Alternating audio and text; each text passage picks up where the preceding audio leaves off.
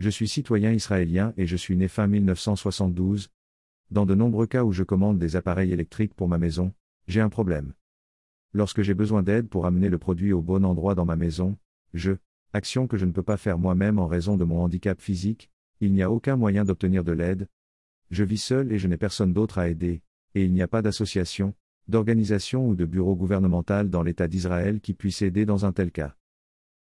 Je voudrais également souligner que les entreprises qui fabriquent ou transportent des appareils électriques en Israël refusent fortement d'aider, et même si elles leur offrent le paiement pour cela. Bien sûr, dans presque tous les cas où je parviens à trouver une entreprise prête à aider, je dois toujours payer un prix exorbitant pour être un client captif sans autres alternatives. C'est le cas au moment de la rédaction du présent rapport, le 9 septembre 2023, dans l'État d'Israël, je ne sais pas quelle est la situation dans ce domaine dans les pays ou régions du monde. En tout cas, j'appelle les entreprises qui fabriquent ou transportent des appareils électriques à offrir aux personnes handicapées le service d'installation ou de transport du produit à un endroit particulier de la maison et à éviter toute la réalité, je les décris ici. Meilleure salutation. Asaf Benyamini.